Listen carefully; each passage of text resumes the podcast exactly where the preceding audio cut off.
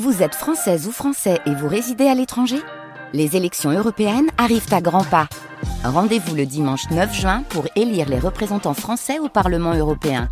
Ou le samedi 8 juin si vous résidez sur le continent américain ou dans les Caraïbes. Bon vote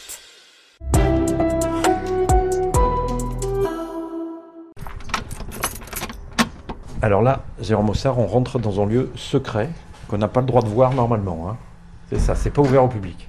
Alors pas encore, parce que là vous êtes dans le bureau du responsable de la de, enfin, du jardin botanique, mais on va descendre à la cave et là vous êtes dans le sein des saints. Je vous suis, allez-y.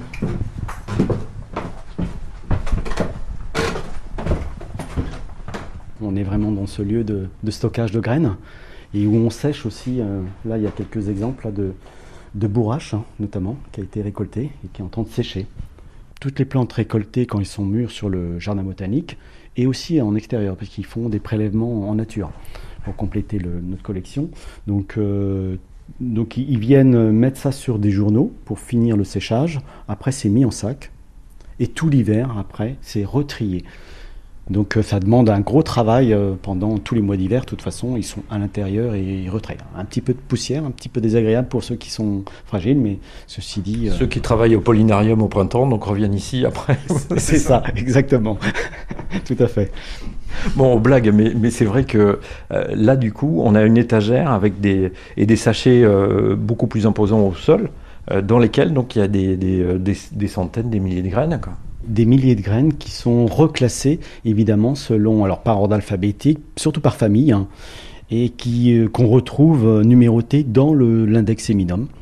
Donc euh, si je vois la bourrache là, si je, vais chercher dans les borraginacées, puisque c'est sa famille, euh, je peux la retrouver évidemment dans son petit sachet, et je vais retrouver la graine vraiment nettoyée de l'année dernière. Celle-ci là qui est sur la table ne sera hum, triée que cet hiver. Et elle elle va aller dans son petit sachet euh, cet hiver. Vous pouvez les garder combien de temps ces graines? Ça dépend des plantes, parce qu'il y en a qui ont des pouvoirs de germination qui sont assez courts et d'autres un peu plus longs. Exactement, vous avez tout dit. Exactement.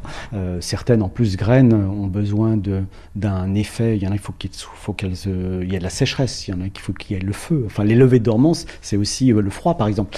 Nous, euh, là, évidemment, il n'y a pas le froid. Il faudra faire une levée de dormance pour euh, qu'elle euh, qu'elle germe. Il y a des fois, c'est le feu. Il y a des fois, c'est le froid. Il y a des fois, c'est c'est l'intestin d'un oiseau. Certaines, il faut que la graine soit ingérée par un oiseau parce que les acides, ils, ils désagrègent un petit peu l'enveloppe, la, la membrane, et donc après elles vont germer.